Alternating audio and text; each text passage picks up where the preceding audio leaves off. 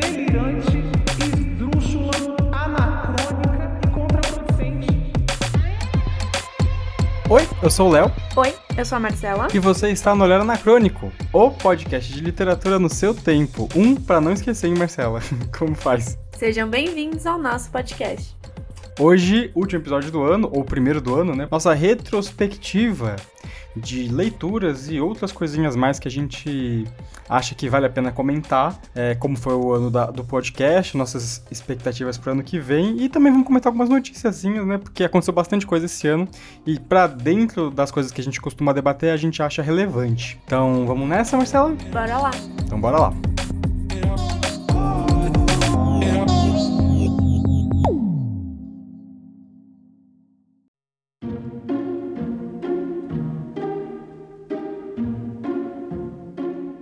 Então, Marcela, é, como foi o seu ano de leitura? Poucas coisas do que eu li em- é, virou realmente alguma, algum material pra gente aqui esse ano do podcast. É, porque fazendo as contas, a gente leu. Leu, na verdade, não. A gente publicou um, dois, três, quatro, cinco livros, é isso.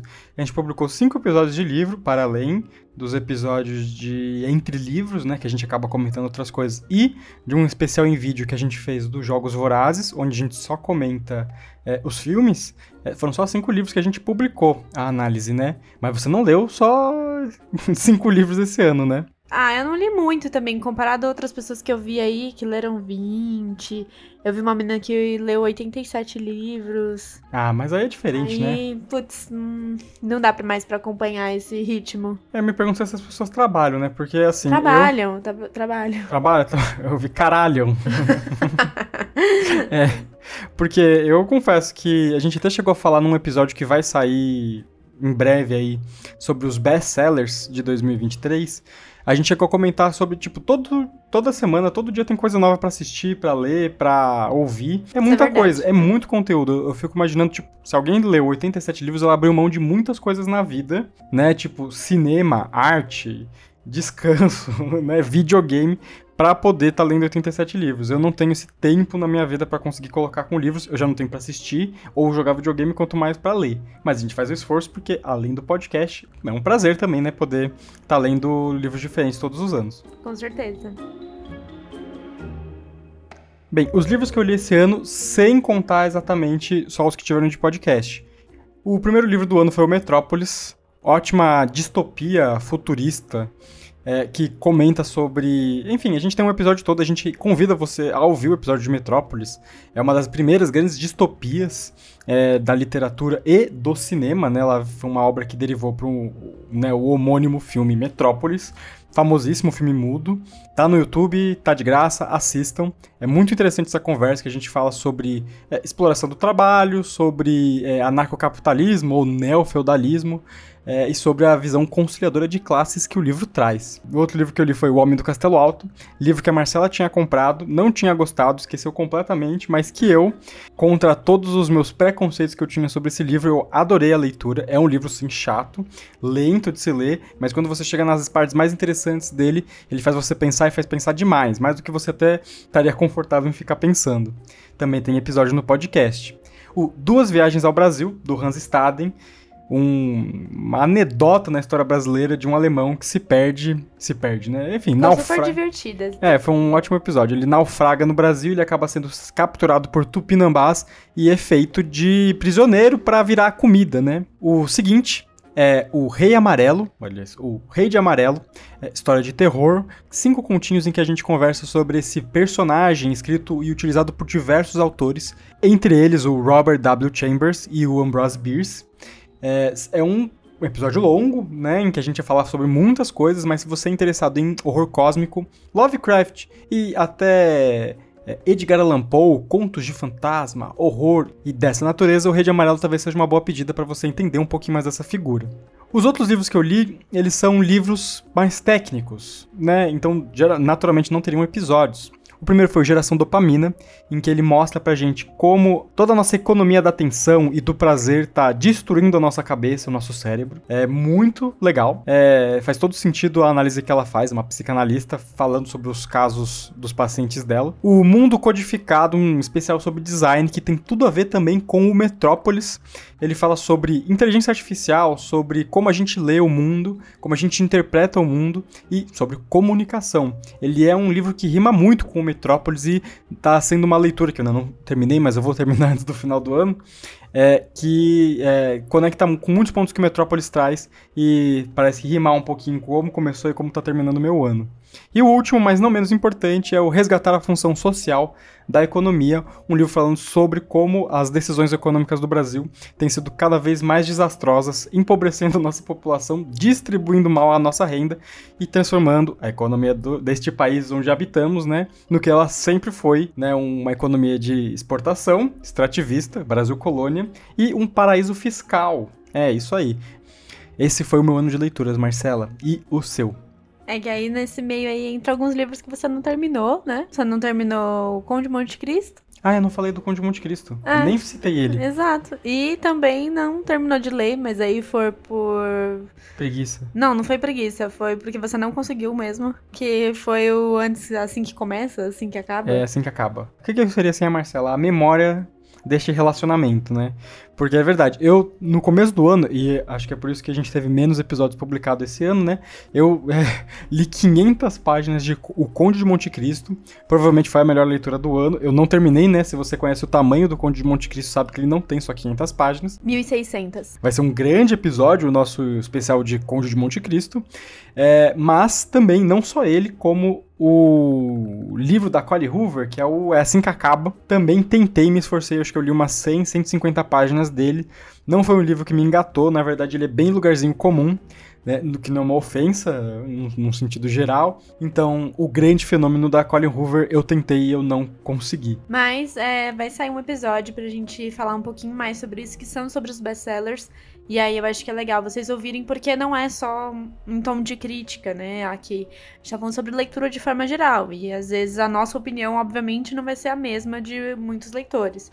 Mas enfim, a gente coloca ali alguns pontos a serem observados, que eu acho que é bem relevante para essa conversa ficar um pouco mais é, embasada, vai. É, aprofundar um pouco o debate para além dos nossos preconceitos. Tá falando de mercado, tá falando sobre TikTok, né? Como eles influenciam. Isso. E, enfim, é uma conversa muito interessante. A gente convida vocês a ouvirem. Então, assim, não foi uma leitura perdida porque serviu pra gente calcar alguma das nossas é, teses, hipóteses que a gente já tinha. Serviu pra gente confirmar algumas coisas quando a gente lê esse tipo de livro. No meu caso, eu, eu li. Eu comecei o ano querendo ficar irritada, né? Eu adoro uma fofoca, como muitos de vocês, então eu fui atrás do Negócio de Jair, da Mariana Del Piva, e é muito, muito bom. Só que eu achei que não caberia a gente falar sobre, enfim, eu acho que quem quiser ir atrás de mais informações é bacana, bem, é bem robusto, conta bastante detalhes, dá muita raiva. Mas eu acho que não caberia um episódio para falar sobre isso, sabe? Ia ficar muito pessoal, muito minha opinião e, e lugar comum, e não é o que a gente quer trazer aqui. Então, aí eu passei, eu li alguns livros que estavam. Já tava na minha lista, assim, pra, pra eu ler. Então, tem o Vulgo Grace, que é um livro que já tava aqui em casa uns 3, 4 anos, que é da Margaret Atwood que só para não ler o Handmaid's Tale, que é o famosão dela, eu falei, vou pegar outro livro para ler tem uma série sobre esse livro, que é baseado em algumas coisas são baseadas em fatos reais. A história dessa dessa governanta é, realmente existiu, aconteceu lá no Canadá. Mas eu acho que é legal vocês lerem, irem atrás, é uma história bem intrigante. É, eu saí, na verdade, um pouco pesada com essa história. Eu acho que a Margaret Atwood ela faz muito bem. É, para quem já assistiu Handmaid's Tale, sabe muito bem do que eu tô falando.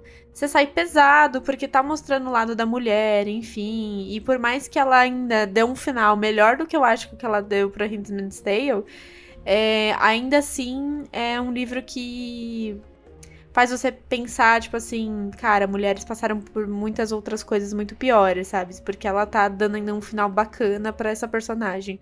Tipo, algo assim. E não é um final legal, hein? Mas mesmo assim é um final bacana, então imagina.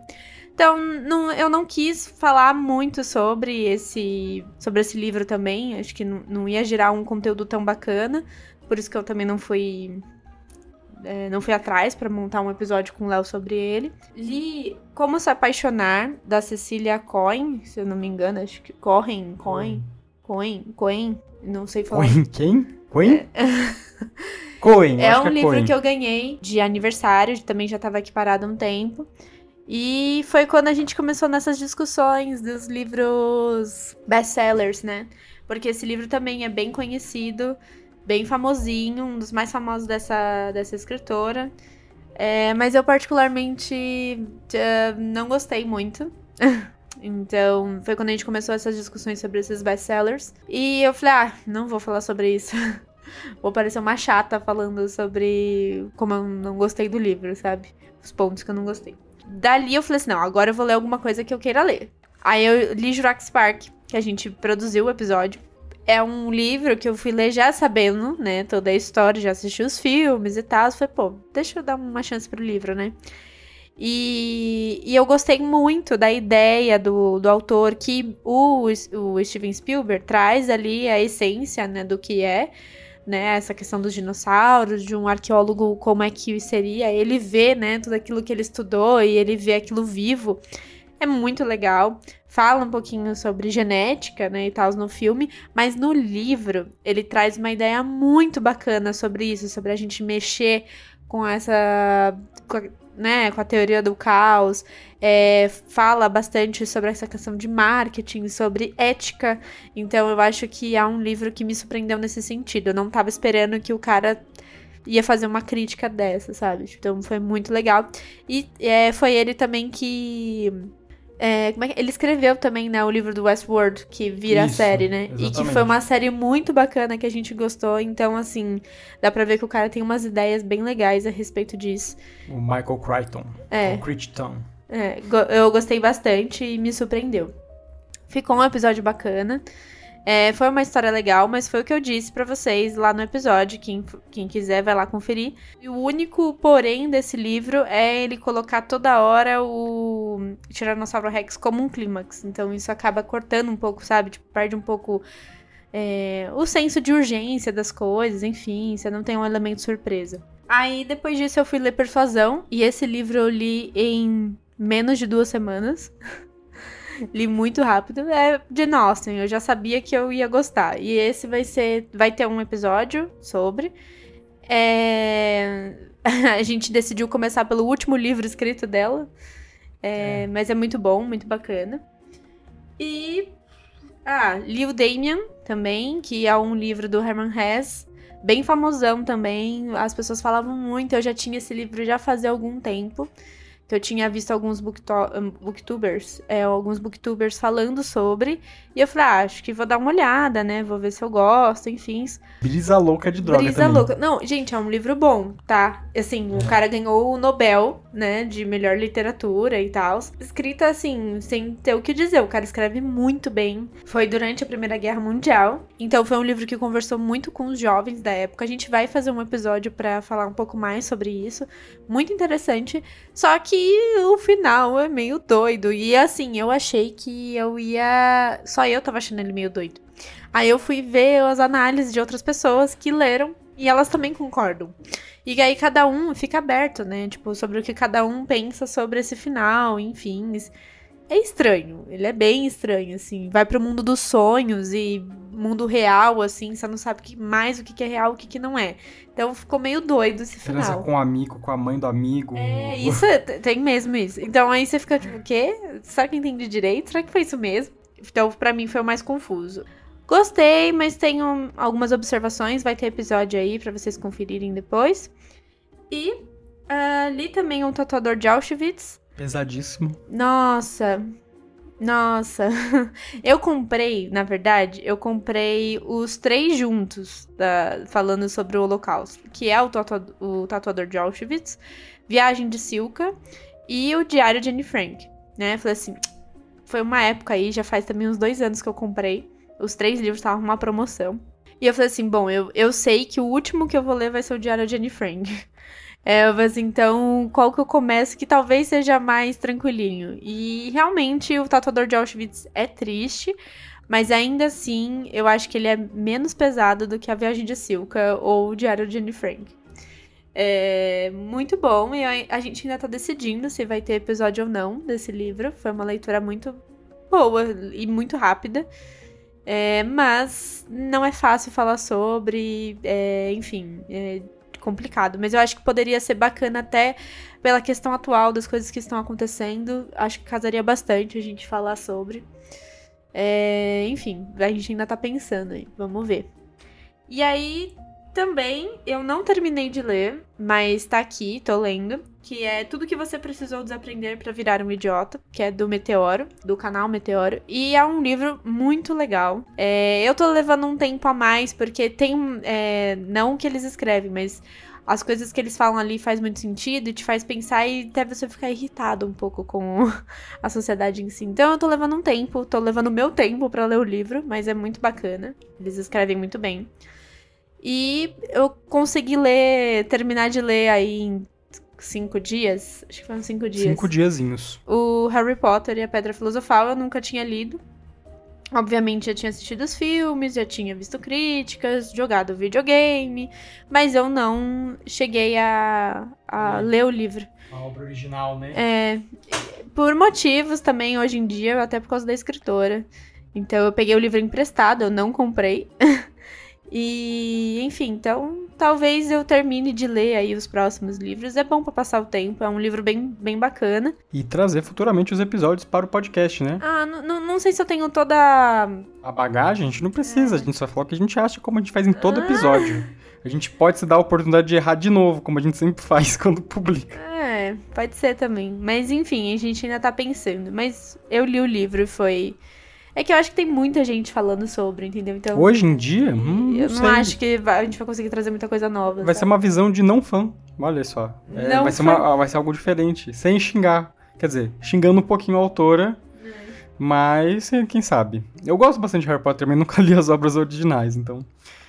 E aí, só pra finalizar, teve um livro que eu não terminei e que eu não consegui finalizar, na verdade, que é Histórias da Meia-Noite, do Machado de Assis, que é os contos, né? É um, um compilado de contos que ele selecionou. Então eu falei, caralho, deve ser muito bom, deve ser Histórias de Terror do Machado de Assis A e História tal. da Meia-Noite é um nome muito apelativo, né? E, na verdade, não tem nada com nada. Então, ah, é bom, mas, sei lá, eu, eu me senti. É, na verdade, eu senti que eu que não entendi direito, sabe? Que me permitia a não ler. Me permitia desistir. É, exato, essa é a palavra. E aí é isso, essas foram as minhas leituras. Foram boas, em sua grande maioria. Algumas que ah, já esperava que não, ser- não iam ser tão boas, mas persuasão pra mim conseguiu. Perfeito. Equilibrar, né? Isso, equilibrar. Perfeito. Agora vendo a palavra que você queria, né? É, é, novamente, né? Sempre mostrando que o Horário Anacrônico é um podcast que não publica, mas que lê. tipo assim. Que sempre está lendo, mas pouco publicando. É, isso aí. Dos livros que a gente publicou, o Metrópolis, o Jurassic Park, o Hans Staden, o Homem do Castelo Alto e o Rei Amarelo, vocês encontram na nossa playlist. Cada um deles em suas respectivas é, prateleiras, como a gente deu. O Metrópolis ficou na prateleira de uma distopia neofeudalista. O Jurassic Park ficou na prateleira de O Ser Humano Brincando com Deus. Uma prateleira cheia de livros de seres humanos brincando de Deus. O Hans Staden caiu em Culinária Pré-Colonial, uma ótima prateleira. Poucos livros, eu acho. Ou não, né? É, depende, né? Dependendo, né? O Homem do Castelo Alto ficou em Drogas Pesadas, porque ele é um livro tarja preta. Se lê mais de um, talvez vicie. O Rei Amarelo, ele ficou de O Amor Não Vence no final.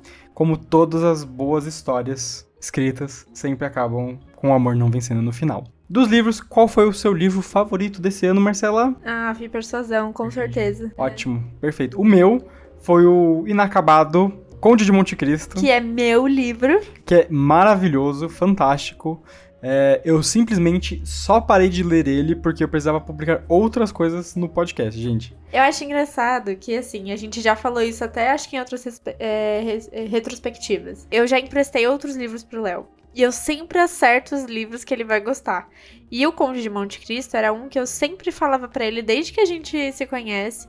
Uhum. Que eu falava que era um livro que eu gostava muito, muito, muito, muito. Assim, dentre os livros que eu tinha lido na época, era o meu livro favorito. E eu falava pra ele, mas assim, como ele era muito longo, eu até entendia ele não, não dar tanta bola. Então, eu emprestei outros livros e ele gostou sempre de todos. E todas as vezes que ele me, me, me recomendou algum livro pra ler, Uhum. foi sempre muito difícil pra eu terminar de ler. É, sempre foi o inverso, assim. A Marcela sempre me indica coisas que eu gosto e eu sempre indico coisas que a Marcela não gosta. Não, não gostar é uma palavra muito Não forte. gosta, gente. Ela odeia. Não, Ouça o nosso episódio do Rei do Inverno. O... o- Eu, eu gostei. Não gostou, não. Demorou dois anos quase Mas pra eu terminar fiz de uma ler. análise muito legal, que nem você tinha pensado. Vejam o nosso episódio sobre o Rei do Inverno, história do Rei Arthur e tirem suas próprias conclusões sobre como as impressões que a Marcela tem dos livros que eu empresto pra ela. É, qual foi o livro mais chato do ano? Ah, Coloca o Machado de Assis e a gente encerra por aí. é, eu acho que vai ser. Ah, não, não queria colocar ele como mais chato. Marcela não quer colocar o Machado de Assis como mais chato. Vocês não É. estão vendo a cara de decisão dela. É. É, né? É aquela coisa, né? De ser cult, né? É, então e você fica com um medo, Machado- né? é, Machado de Assis colocar como mais chato. Pô, É difícil. difícil. Ou que você. O, que te menos engajou.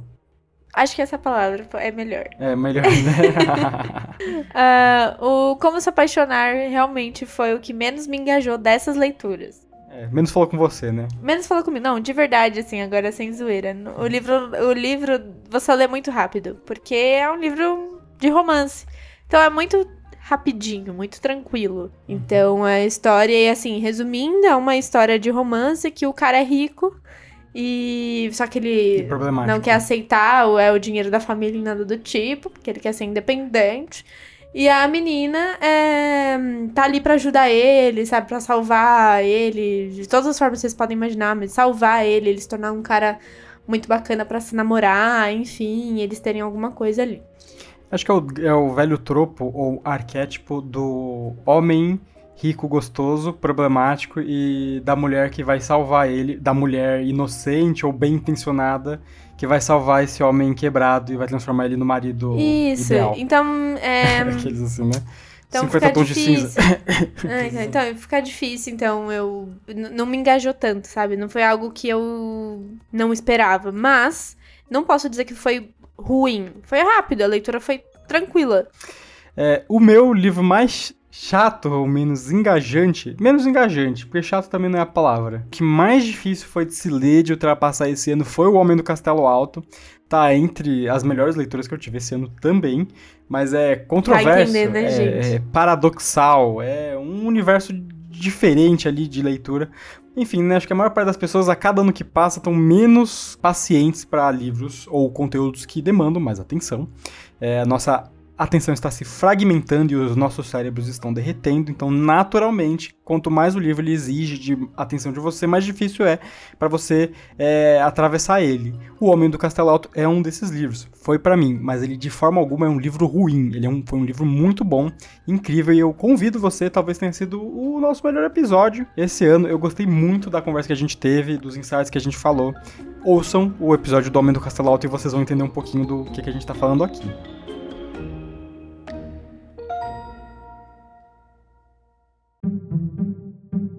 Sobre outras coisas que a gente se aventurou por este ano, só citando, porque a gente também já passou por elas em alguns, em alguns episódios, a gente fez, a gente tentou fazer uma experiência esse ano de visitar algumas feiras do livro. Acho que o mercado de literatura tem cada vez mais sido pauta nesses, nesses assuntos mesmo que envolvem podcasts e canais de YouTube e TikToks. O mercado do varejo de livros é um assunto muito interessante para se tratar. A gente visitou então essas feiras com o propósito de entender, de ver como é que tá a situação, o cenário de livros no Brasil. A gente vai descobrindo outros, já descobrimos outros eventos de literatura que a gente quer participar ano que vem.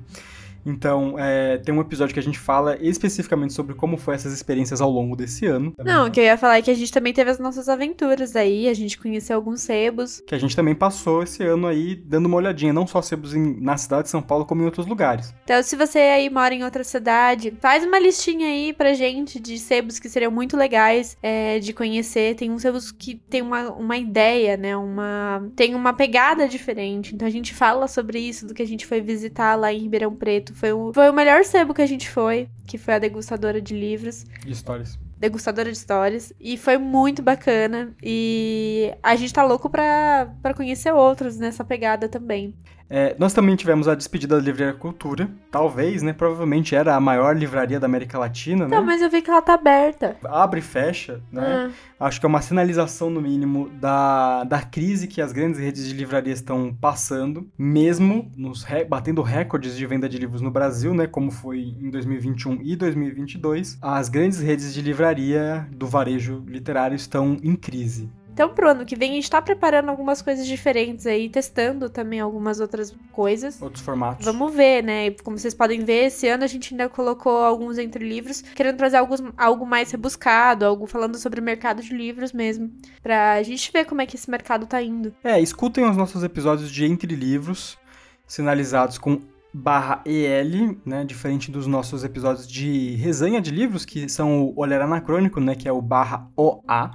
Lá, nesses episódios de Entre Livros, a gente conversa sobre, não só sobre o mercado literário, mas também sobre essas nossas experiências. Então, tem lá, tá falando sobre o mercado de livros, tá falando sobre as livrarias, sobre os sebos. Dá uma olhadinha que com certeza você vai encontrar alguma coisa que te interessa lá.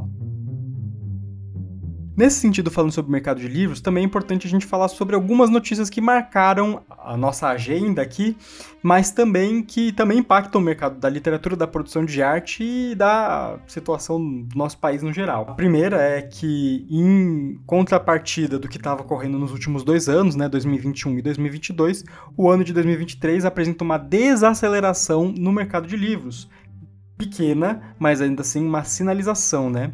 De acordo com a SNEL, que é o Sindicato Nacional dos Editores de Livros, que faz a compilação ano a ano né, das vendas de livros no Brasil, em 2021 eh, foram vendidos 56,91 milhões de livros no Brasil, com uma receita de 2 bilhões e 35 milhões. Em 2022, os valores foram de 58,61 milhões de livros, com uma receita de 2,54 bilhões. Foi o recorde de tanto de vendas de unidades quanto de arrecadação. E neste ano de 2023, até segunda ordem, ao que tudo indica, né, estamos na última semana do ano nesta gravação, foi um acumulado de 49,4 milhões, né? Então faça a comparação, né? No ano passado foram 58, foram por volta de 58 milhões e neste ano foram por volta de 49 milhões de livros, né? Uma diferença aí é, considerável. E a arrecadação também foi menor, foi de 2,2 bilhões em faturamento. Enfim, o mercado ele vai agora se reajeitando à situação pós pandemia, né? Então a gente vai vendo realmente como o cenário tem se comportado agora com a presença dos e-commerces, com essa crise dos- das grandes varejistas e a gente vai vendo como é que ele vai se desenvolver, né? O preço do livro tem aumentado, a bibliodiversidade tem diminuído e os números estão mostrando um pouquinho disso já. Sobre inteligência artificial, se você não acompanha muito o mercado de tecnologia, acho que é bom você começar a se preocupar, porque a Durante o ano de 2023 se discutiu muito sobre uma forma de desacelerar o avanço das inteligências artificiais, principalmente com foco nas IAs generativas, como o ChatGPT, o Midjourney, o, o Bard do Google, é, enfim, outras tantas ferramentas. Hoje tem assim milhares de sites que oferecem soluções de inteligência artificial sem passar por crivo de lei, de regulamentação. É uma situação sem precedentes na história que a gente está passando agora e é importante que você, principalmente a audiência, se mantenha atualizado, mas não há como negar que elas vão transformar completamente a forma como a gente trabalha, como a gente se informa e, sei lá, todos os aspectos da nossa vida provavelmente vão ser intermediados por inteligência artificial em algum momento. Como eu vi num podcast ao longo desse ano, a gente está num momento Oppenheimer, né? Como citando já uma das maiores bilheterias do ano, né? Porque o Oppenheimer é o físico que coordenou o projeto da bomba atômica, né? Que foi lançada no Japão pelos Estados Unidos na Segunda Guerra Mundial. Por que momento Oppenheimer quando se fala de inteligência artificial? Porque é na corrida do mercado, e a gente falou tanto disso no episódio sobre o Jurassic Park, o que manda é o direcionamento do lucro. Então não existe tempo para as pessoas ficarem pensando sobre ética, sobre valores morais, sobre como isso vai afetar ou não o nosso mundo. Cada uma das empresas hoje envolvidas estão tentando quebrar o paradigma é, estabelecido hoje e para colocar outra coisa revolucionária no lugar. E o paradigma final, é, senhores, é a obsolescência do cérebro humano, né? Isso vai ser possível? Difícil de responder. Mas já é claro que em alguns aspectos ele vai conseguir substituir é, plenamente as atividades humanas. Há de se ver com texto, criação de texto e arte. Como eu li nesse no livro O Mundo Codificado, fala, né, é a vingança da alavanca, né? A gente criou a máquina burra para ela ser uma extensão do nosso corpo e nós agora viramos os apertadores de botão enquanto as máquinas são quem pensa no final, né? Esses efeitos têm levado a uma coisa que deixou tanto eu e a Marcela é, um pouco Assustados. assustados, né? Porque é tanto auxílio tecnológico, né, estímulo visual, é, cognitivo que celular e televisão e as telas que nos rodeiam têm gerado, que a gente tem visto no mundo desenvolvido, né? Então entende-se Europa, Estados Unidos, Canadá, Austrália, Nova Zelândia, né? Uma queda no nível de compreensão de leituras da nova geração, da geração alfa e até dos mais novos da geração Z estão tendo dificuldade para ler, escrever, desenvolver pensamento, uma linha de raciocínio. A gente está é, vendo um déficit nas novas gerações de desempenhar essas atividades. Isso muito provavelmente né, vejam, a gente está falando de regiões do mundo que não tem os problemas estruturais que a gente tem aqui no Brasil ou no resto do sul global, né, com violência, desigualdade social, falta de saneamento básico, é, trabalho infantil. Eles não têm esses problemas que a gente tem aqui. Então, muito provavelmente, esses problemas desencadeados no primeiro mundo é, se dão em função do acesso às redes sociais, a muita tela que tem privado né, as nossas crianças, né, as crianças deles, de é, usarem o cérebro para outras atividades que não sejam só apertar é, ícones em telas. A falta de necessidade de ter que escrever ou se comunicar diretamente através da comunicação linear, escrita, né? É tudo ícone ou por voz. Então elas conseguem, pelas imagens ou por pesquisa de voz, encontrar mais ou menos o caminho do que elas querem fazer. Então elas não precisam mais escrever, elas não precisam mais ler. E provavelmente essa é a tendência no futuro, né? Quando tiverem, vão ter com muita dificuldade a, a capacidade de ler e de compreender texto. Seria esse o fim, o fim dos livros? E aí acho que outro, outra matéria que talvez tenha chamado bastante atenção, que a gente sentiu muito na pele, literalmente, é a, a crise climática, né? Crise climática, ou como eu gosto, do jeito mais dramático, né, o colapso ecológico em que a gente está passando, ele é gradativo. Se você é nascido dos anos 90, como eu e a Marcela somos, é, você passou o seu período escolar é, nas aulas de química, biologia, geografia, estudando e compreendendo os problemas do aquecimento global, buraco na camada de ozônio e coisas que, como eles falavam, né, no futuro, se nós não fizermos nada, esses problemas vão se agravar. Pois bem, o futuro chegou e o ano de 2023 foi o primeiro ano da história registrada da humanidade, em que a gente registra, né? Em que a até temperatura. agora, né? É, até agora. É, foi o ano mais quente, né? Até esse ano, o ano que vem provavelmente também será o ano mais quente registrado, porque a gente, pela primeira vez, alcançamos a média de 2 graus Celsius acima da média global antes da Revolução Industrial. Isso é a sinalização nítida, que sempre foi, né? Em todos os gráficos mostra isso, que o planeta está esquentando, está esquentando num ritmo mais rápido do que se estava esperando. E ele vai, como já tem impactado, sempre as populações mais vulneráveis. E aqui no Brasil a gente tem visto principalmente o aumento é, significativo das grandes tempestades. Tipo assim, mesmo os temporais, as chuvas que têm caído no Brasil tem sido muito, muito violento. Se você colocar destruição por conta de chuvas no Google e notícias, você vai ver que ao longo do ano, mais do que já a gente está acostumado, né, no período do verão, a gente teve chuvas devastadoras em, todo, em todas as grandes cidades aí e regiões do nosso país. E isso se deve por conta do, das mudanças climáticas. Aqui em São Paulo a gente teve um apagão, uma tempestade também nunca antes vista, com ventos nunca antes registrados, ou fazia-se décadas que não, não se registrava, né? E a gente teve uma, um grande blackout na cidade, né? É, foram 15, 20 minutos de chuva e foi um blackout de quatro dias para mais. Teve gente que ficou mais de uma semana sem energia. Exatamente. E aí, até fazendo o link com que isso tem para ver como foi a repercussão disso tudo, além de todos os problemas, né?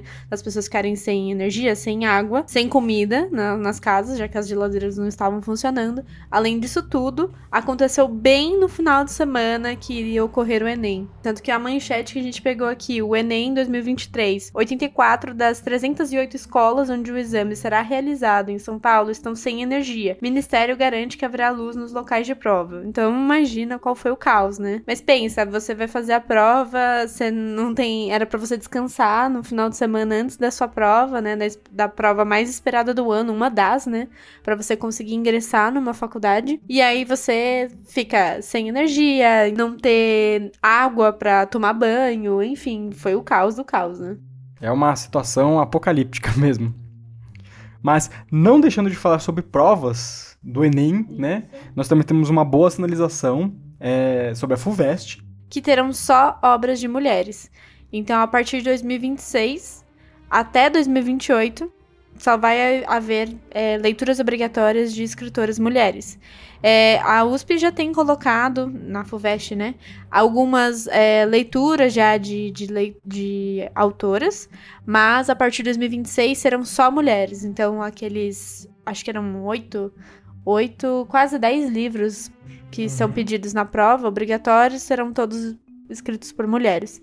Que é muito bacana, mas assim, é muito pequeno também, comparado a todo. a tudo que mais a gente poderia estar fazendo, né? A respeito da- do, do machismo e da igualdade de gênero. Mas é um ótimo começo, só que 2026 é daqui só daqui dois, dois anos, né? Pensando que a gente já tá em 2024 quase. E olha que já tá gerando uma puta repercussão aí. As pessoas.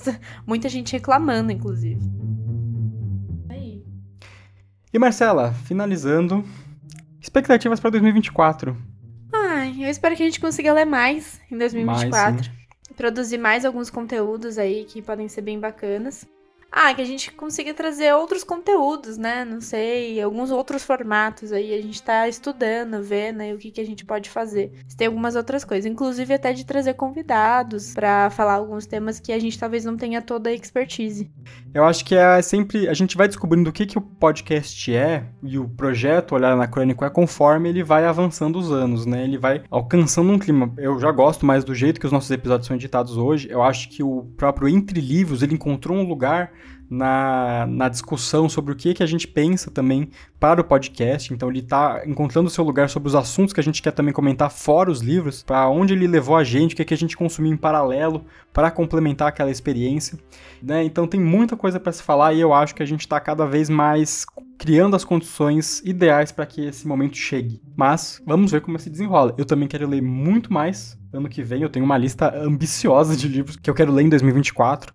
Então, é, vamos ver o que, que eu vou conseguir honrar das minhas expectativas. Serão 12 meses intensos de organização, grandes mudanças também na nossa vida, se tudo der certo aí, né? Mas é, sem nunca perder em perspectiva qual foi a intenção desde o início para este projeto. E é isso. Os nossos contatos são o olharanacrônico20@gmail.com, nosso e-mail, e o nosso Instagram, ah, esquecido, mas ainda útil para mensagens dos nossos é, fãs? Não, dos nossos ouvintes. Dos nossos ouvintes, que é o arroba olharanacrônico. Sem mais a declarar, Marcela, acho que é isso. É isso. Então, um abraço. E até mais, gente. Até o ano que vem. É, já cheguei, vai estar no ano que vem, mas enfim. Então, é isso. Um bom ano pra nós. Um bom ano para nós.